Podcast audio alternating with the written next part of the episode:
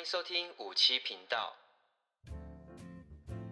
大家好，欢迎收听五十七号频道，我是五七。时间过得很快，又到了我们一周空中见面的时间啦。上一集呢，我分享了学生系列，我所害怕遇到的学生类型，不知道各位听了没？哦，喜不喜欢这样的内容？那今天这一集呢，我就不分享学生系列了，我来分享一下离我最近，除了我家人之外，哦，我每一天都会遇到，我每一天都会来相处，就是我的同事啦。所以今天这一集我要来分享我所害怕遇到的同事类型。那学校里面呢？啊，不管是老师啊，还是说办公室的职员啊、主管啊，甚至说扫厕所的阿姨啊，然后校狗啊等等的，这些呢，其实都可以算是我的同事。那只要在业务上面有接触的、有关联的，也都可以算是我的同事。但学校里面，同事那么多，难免就会遇到那些你所害怕遇到的同事类型。这些同事啊，哦，你能避就避，不然的话，哎，谁要让自己在工作上面比较难过、比较委屈，甚至说会做得不开心呢？但我必须要声明一下，我今天这集不是针对特定的同事，而是针对特定的行为让我所产生哦，有一种畏惧啊，所害怕的感觉。但那些我所害怕遇到的同事。类型究竟有哪些行为让我产生害怕呢？就一起让我们来听听看喽。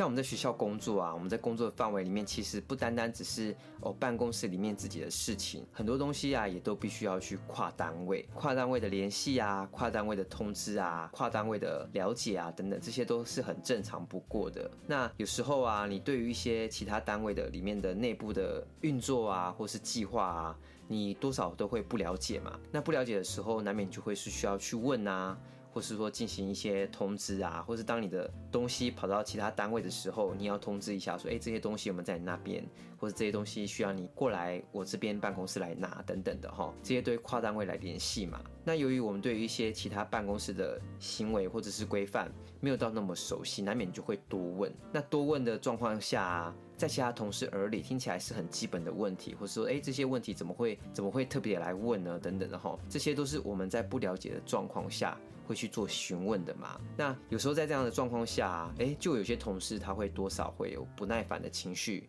会在言语之中表达出来，但是没办法避免嘛，因为有些东西你就是要问，有些东西你就是要去了解，所以在这个状况下，你的容忍度必须要蛮高的，不然的话常常会被影响到你的心情跟情绪。有些言语甚至会很直白就告诉你，我就是不耐烦了，所以说你问这些什么蠢问题，或是我已经告诉你多少次了，你怎么还不知道之类的哈，这些其实在言语方面啊，多多少少都会透露出来。我们身为在听的啊。其实就会感受到说，哎，何必呢？同样都是同事，那为什么要这样带这样的情绪，或是要如此的不耐烦？就是因为我们不了解，所以必须得要问你啊。得需要你的解释啊，得需要你的通知啊，等等。好，那我就举一个例子，我们在办公室有时候要送公文，那公文方面就必须有分等级嘛，有些普通的公文，有些速件，甚至说有些公文是密件，就是它是属于各资系列的。那这些在送公文方面就要格外的小心。那这个公文呢、啊，到特定的单位的时候，当结束那个单位的时候，他就要打电话来跟你告知说，哎，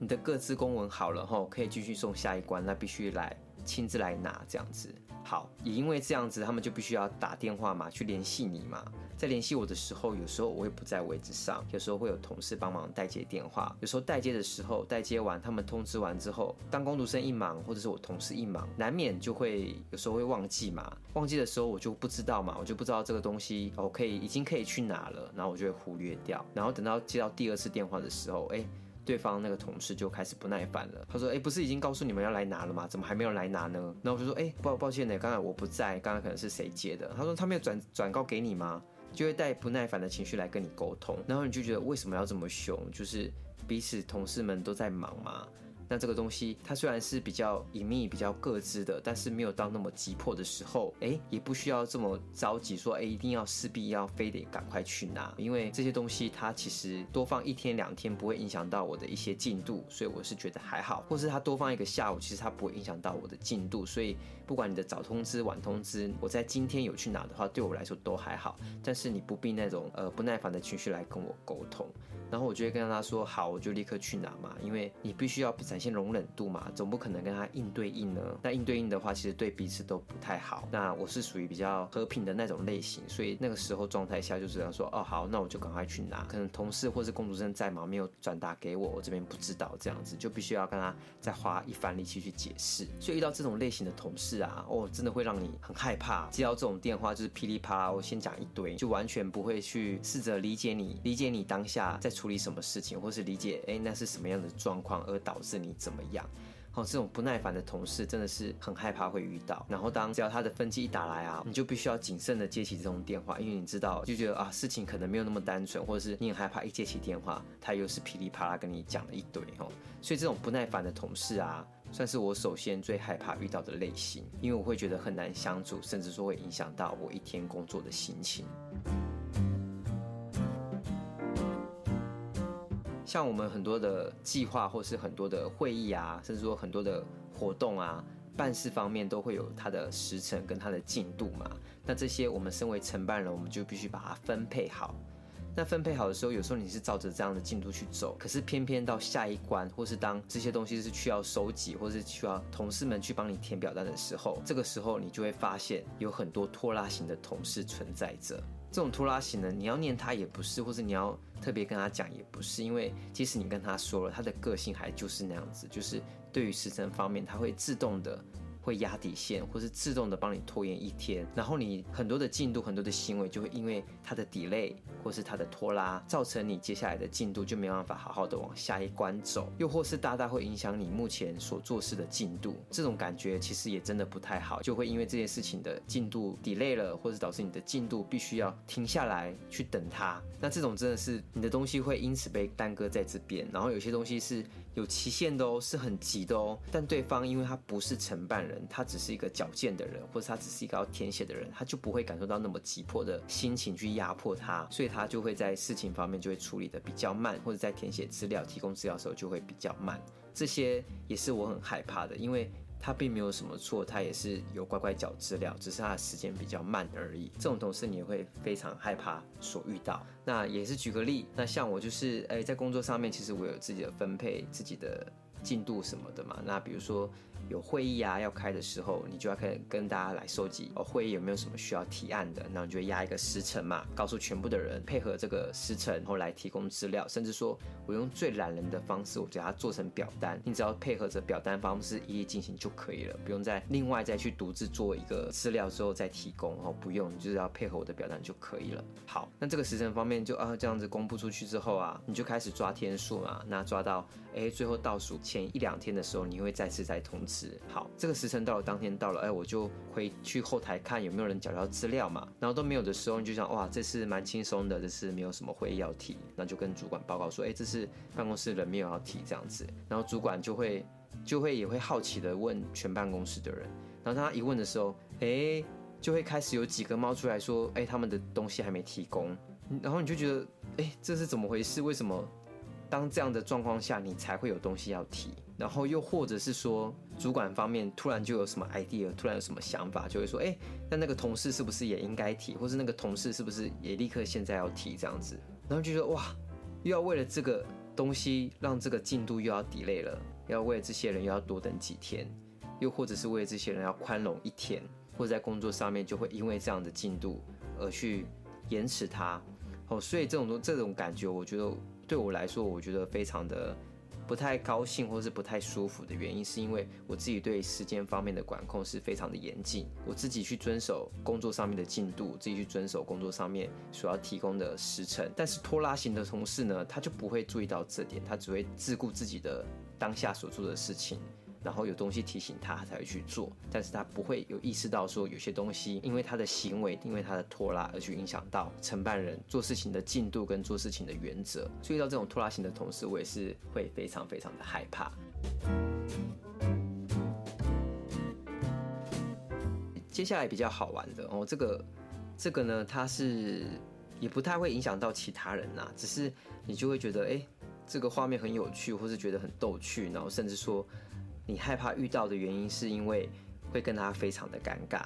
怎么说呢？就是。有些同事啊，哦，就会很莫名其妙会在外面去游荡，然后在游荡的时候啊，他会很频繁的出现在校园当中，然后你会不理解说，哎，他为什么会在这个时间或在这个时刻出现在这边？如果看到一次就算了，有时候会很频繁的一直看到，然后有时候一个人就算了，有时候会两个人成群，然后就觉得，哎，就想就想说他们是不是有在好好检视这个校园？哦，这个是比较好听一点的说法啦。我在办公室那么努力，结果你在外面这样子走，那这个对比是。哦，就会开始自我怀疑嘛。这种同事我就会称为叫做游荡型的同事，因为你会觉得说他好像什么事情唯一能做就是好好检视这个校园。然后有一次呢，哦，我就是在办公嘛。你在办公久了，然后难免都会想要起来走动，或是稍微走动一下。我觉得这个非常非常的合理。我自己有时候也会嘛，因为屁股坐太久了会酸嘛，难免要起来走动一下，去上个厕所啊，去装个水啊等等的哈。这些范围方面我都觉得还可以理解。直到有一次呢，哎，我在办公办到一半的时候，我突然看到门口哎有同事经过，那我想说哎有同事经过，好像应该很正常，他只是路过，我就不以为意。然后我想说哎，接下来我要上个厕所，我就去上厕所。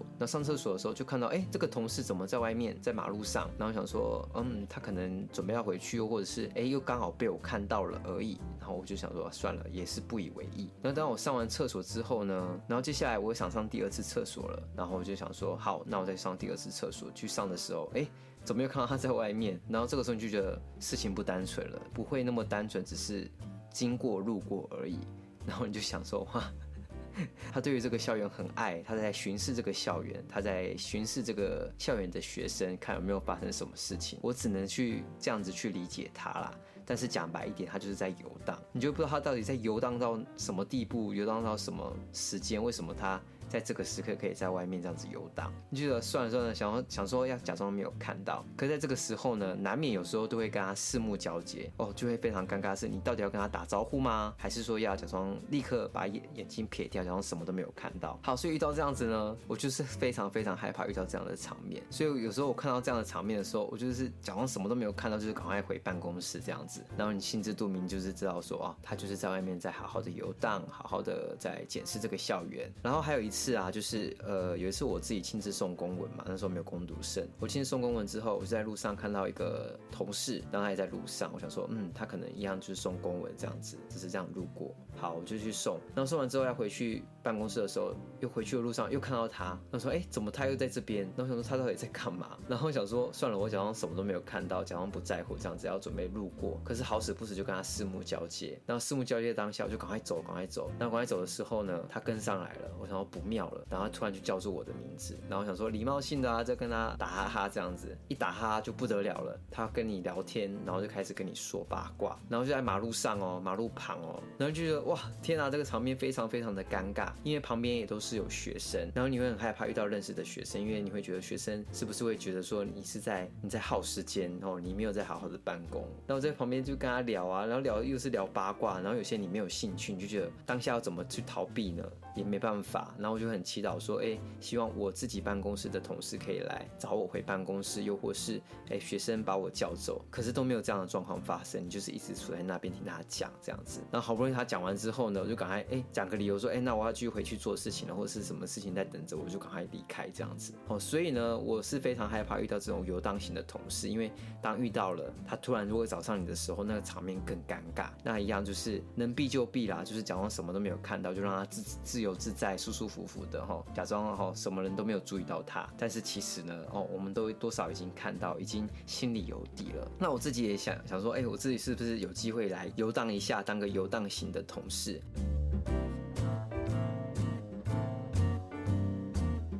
好啦，以上就是我所遇到三个我所害怕遇到的同事类型。那当然。其他类型有非常非常的多，那我只是挑出其中三个，好，我印象比较深刻，遇到了真的是会非常极度的尴尬，或是极度的生气，哈，会影响到你一整天上班的心情。所以也因为这三种类型的同事的存在，让我自己也在检视自己，哈，很希望说，哎，自己不要变成是这三种类型的同事去影响到其他的同事。